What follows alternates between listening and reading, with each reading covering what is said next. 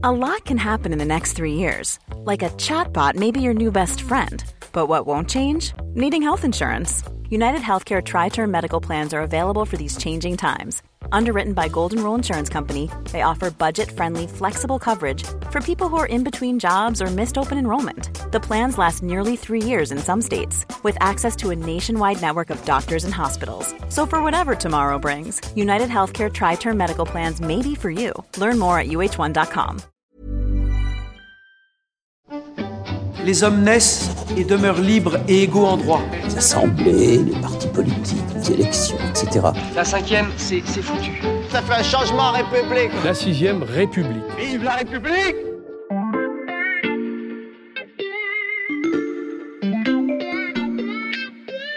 Salut, c'est Charlotte Baris. Nous sommes le mardi 25 juillet 2023. Bienvenue dans La Loupe, le podcast quotidien de l'Express. Allez, venez, on va écouter l'info de plus près. Vous avez cliqué sur cet épisode numéroté 2 sur 4, c'est que vous avez sûrement déjà écouté le premier podcast de cette série sur l'histoire du régime républicain en France. L'épisode 1 était donc consacré à la Première République juste après la Révolution française et à sa chute au moment de la prise de pouvoir par Napoléon Bonaparte. Ce récit, c'est l'historien Nicolas Rousselier qui nous le déroule. Hier, il nous a présenté des fiches Bristol sur lesquelles il a noté tous les moments qui nous intéressent. Et Nicolas Rousselier est de retour en studio avec celle concernant la Deuxième République. Bonjour Nicolas. Bonjour Charlotte. On s'est donc arrêté en 1804. Alors, j'ai une petite fiche pour résumer rapidement ce qu'il se passe une fois Napoléon devenu empereur. Son empire perdure avant de s'effondrer en 1815, notamment après la défaite de Waterloo. La France renoue donc avec la monarchie et le terme de restauration doit rappeler quelque chose à nos auditeurs. À la tête du pays, on retrouve Louis XVIII, puis Charles X et enfin Louis-Philippe. Je m'arrête là. Nicolas Rousselier, vous êtes prêt pour la suite? Tout à fait, tout à fait prêt. Alors, allons-y. Épisode 2, la Deuxième République et le spectre du pouvoir personnel.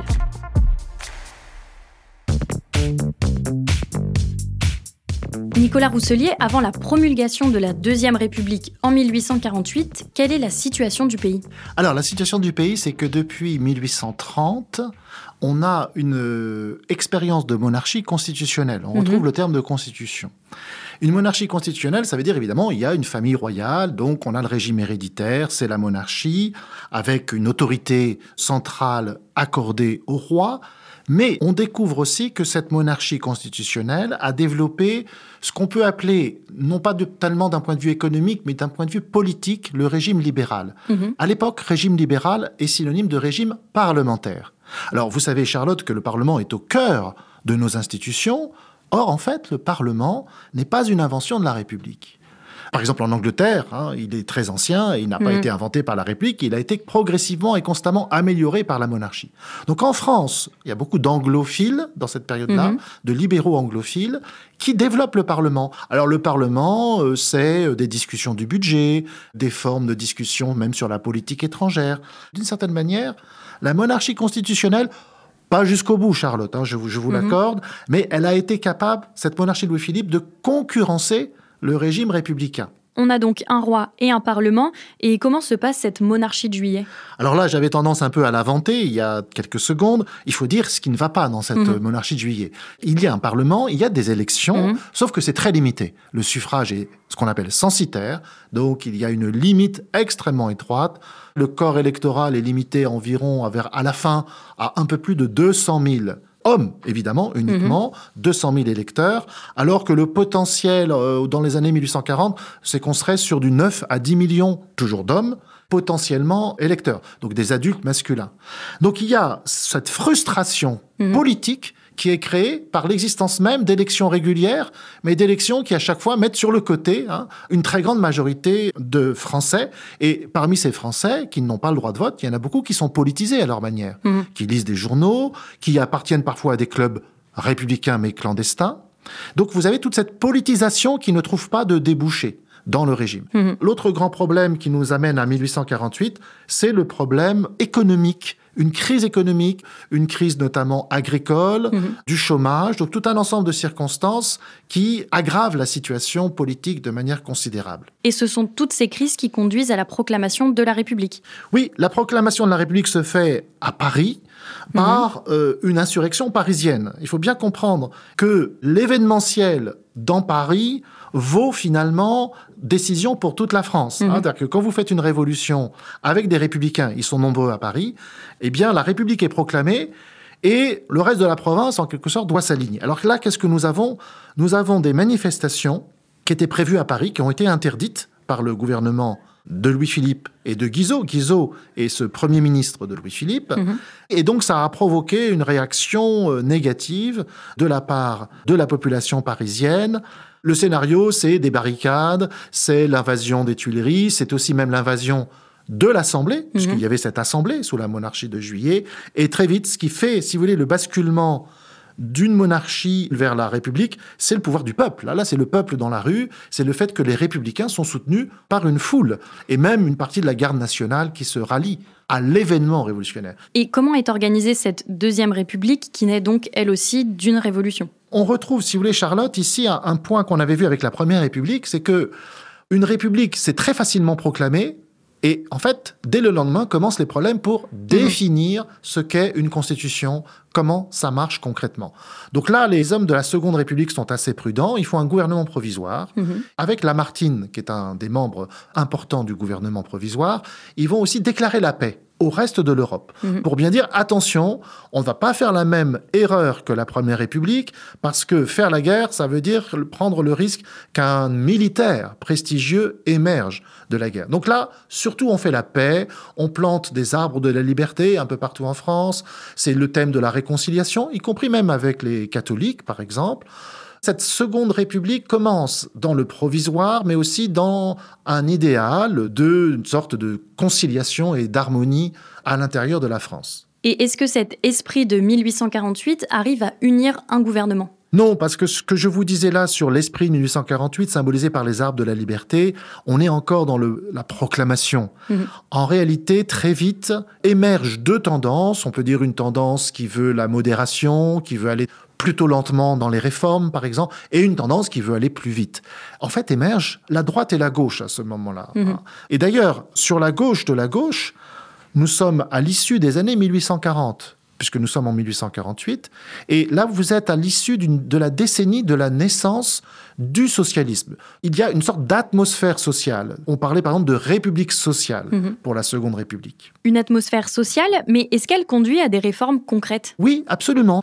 En 1848, on a une première expérience sociale. Elle porte pour nom, elle est incarnée par une réforme concrète qui s'appelle les ateliers nationaux.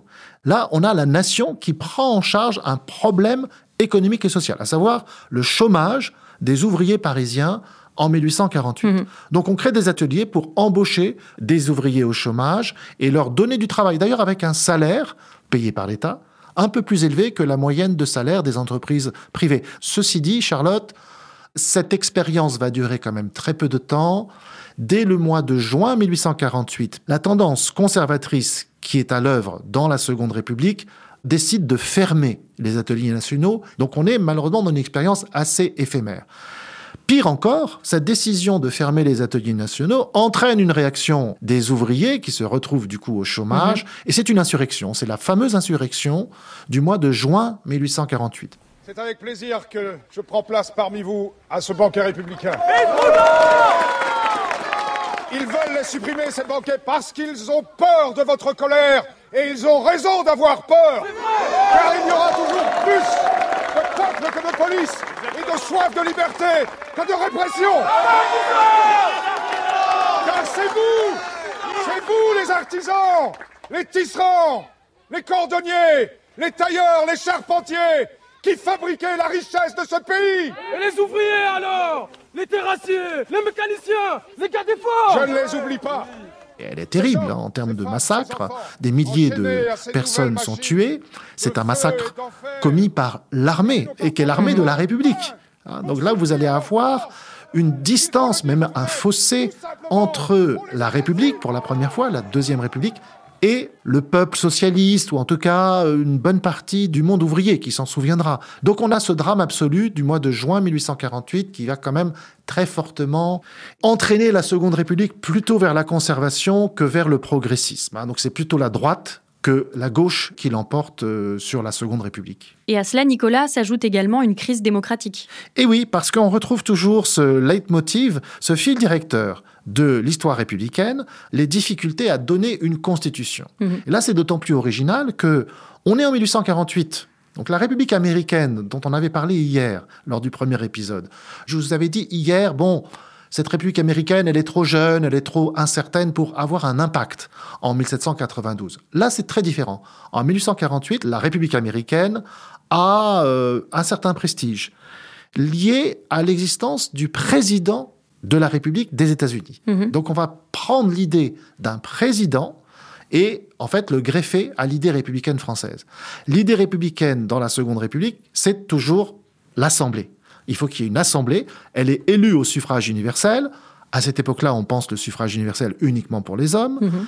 mais c'est le suffrage universel pour la première fois. Ceci dit, à côté, en face, il y a un président de la République. Et donc, cette situation de double pouvoir, Assemblée, un président de la République, profite à un homme qui est le neveu du grand Bonaparte et qui s'appelle, pour le prénom, Louis-Napoléon, et qui, heureusement pour lui, porte le nom de Bonaparte. Louis-Napoléon Bonaparte va, comme son oncle, devenir le personnage principal de cette nouvelle République, mais comme son oncle, ça ne lui suffit pas, de quoi faire naître chez les Français un sentiment toujours bien présent aujourd'hui.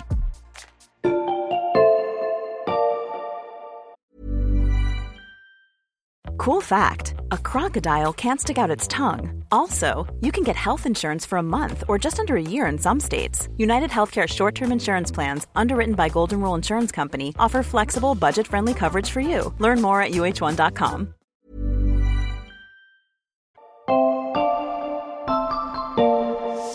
Alors, je me permets de lire ce qui est noté sur notre petite fiche jaune concernant la suite de la Deuxième République. Louis-Napoléon Bonaparte devient le premier président de la République française.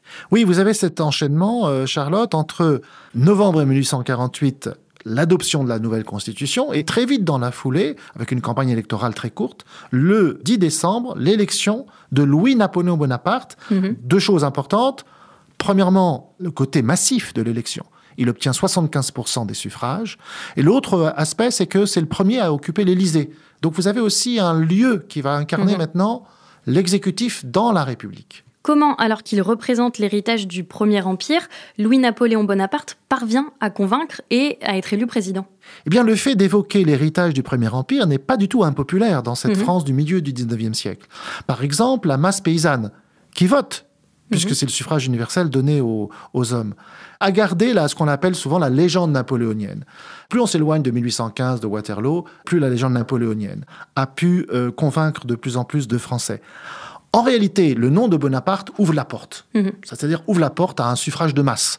En plus, Louis-Napoléon Bonaparte, bon, pour des raisons un peu politiciennes, avait aussi été soutenu par une partie du Parti conservateur, de la Mhm. tendance conservatrice, qui pariait sur lui en disant on va pouvoir, en fait, depuis l'Assemblée, on va pouvoir contrôler parce que c'est un, une personne qui n'est pas du tout comme son oncle, qui est une personne assez faible. Et pourtant, c'est un coup d'État qui conduit, encore une fois, à la fin de la République. Oui, parce que les conservateurs qui pensaient un peu contrôler Louis-Napoléon se sont trompés. Et Louis-Napoléon Bonaparte, à partir du moment où il s'est installé à l'Élysée en tant que président de la République, Mhm. on est bien d'accord, passe son mandat, le plus clair de son mandat, à développer sa popularité, par exemple avec des voyages en province, et à développer en fait son pouvoir personnel. Mhm. Il développe plutôt son image personnelle, aujourd'hui on dirait son image médiatique, Mhm. avant la réalité du pouvoir personnel. Mais au moment où il se dit, bon, j'ai développé ma popularité, et maintenant je veux vraiment récolter les fruits de cette popularité avec un pouvoir fort, il passe par la case coup d'État. Donc c'est le fameux coup d'État 2 décembre 1851. Louis-Napoléon fait son coup d'État, mais dans la foulée, il fait aussi une constitution. Mhm. Hein, donc vous avez toujours cette idée que même une monarchie, ou même ce qui va bientôt devenir le Second Empire, a besoin de passer par la légitimité moderne de la constitution. Nicolas, ce qu'on raconte là, ça ressemble beaucoup à ce qu'il s'est passé 50 ans plus tôt avec Napoléon Ier. Oui, ça ressemble parce que vous avez le même nom, Bonaparte, vous avez le même procédé, euh, technique en quelque sorte, la technique du coup d'État. Mhm. Il y a quand même une différence qui sonne comme un peu comme un paradoxe, c'est que dans le cas de Louis-Napoléon Bonaparte, pour ce 2 décembre 1851, on a ce phénomène d'un coup d'État qui est fait par le président de la République. Mhm. Depuis l'Élysée, organisé depuis l'Élysée et avec une sorte d'équipe autour de lui. Donc c'est quand même très particulier comme coup d'État de ce point de vue-là. Tout ça fait penser à un terme qu'on entend beaucoup aujourd'hui, qui est l'hyper-présidentialisme. Oui, vous avez raison, Charlotte. Cette question à l'intérieur de la République, c'est-à-dire comment définir un pouvoir qui fonctionne, peut-être un pouvoir assez fort, mhm. mais qui soit légitime et qui ne soit pas tenté d'abuser du pouvoir. Donc cette question, elle existe pour la Première République, pour la Deuxième République, et on la retrouve dans la critique que beaucoup font de la Cinquième République, la République que nous avons aujourd'hui, sur un, un, pouvoir trop important du président. Cette critique, elle vient du 19e siècle, elle a retrouvé une seconde jeunesse dans notre époque, sous la Ve République. Quand on a préparé ensemble cette série, vous avez même soulevé une question très forte. Une république est-elle toujours à la merci d'un coup d'État? Est-ce que cette interrogation, elle s'applique à notre régime actuel? Si on, on, assimile coup d'État à un coup d'État militaire, je vous répondrai non. Hmm. Parce que la société militaire française actuelle, l'armée française, a profondément muté, c'est une armée professionnelle. Il n'y a pas aujourd'hui, sauf peut-être dans une frange très limitée de la population, il n'y a pas en quelque sorte une case, un recours au pouvoir militaire qui viendrait rétablir l'ordre dans une république qui dysfonctionne. Mmh. Ça ne passe pas en tout cas par les militaires. Mais deuxième temps de la réponse, on ne sait jamais. On ne sait pas comment une république qui serait pourtant bien fondée, avec une constitution qui en apparence fonctionne, comment une république pourrait se déliter. Vous voyez, façon un peu salami. C'est-à-dire mhm. comment un pouvoir fort, un hyper-président, pourrait, petit morceau par petit morceau, en s'attaquant par exemple au pouvoir des juges, peut-être un peu la presse, morceau mhm. par morceau, pourrait installer un régime illibéral du sein même de la République. Et ce régime illibéral, c'est exactement ce qui s'est passé sans que le mot soit utilisé, mais à l'époque du 19e siècle, dans la Deuxième République, on a eu effectivement ce régime autoritaire qui est sorti de la République. Merci beaucoup Nicolas Rousselier pour ce deuxième épisode très riche. On vous retrouve demain pour se pencher sur la Troisième République. Vous nous donnez un avant-goût de ce dont on va parler? Oui, là, avec la Première et la Deuxième République, on avait parlé de République très éphémères qui n'ont pas duré. Là, avec la Troisième République, on va enfin avoir non seulement une république, mais un régime républicain. Je rappelle que vous êtes historien, auteur de La force de gouverner, le pouvoir exécutif en France 19e, 21e siècle. Chers auditeurs, si vous voulez être sûr de ne rater aucun de ces prochains récits et analyses, n'oubliez pas de suivre La Loupe sur n'importe quelle application de podcast, par exemple Spotify, Apple Podcast ou Podcast Addict. C'est là que vous pouvez nous laisser des étoiles et des commentaires. Cet épisode a été monté par Ambre Rosala et réalisé par Jules Cro.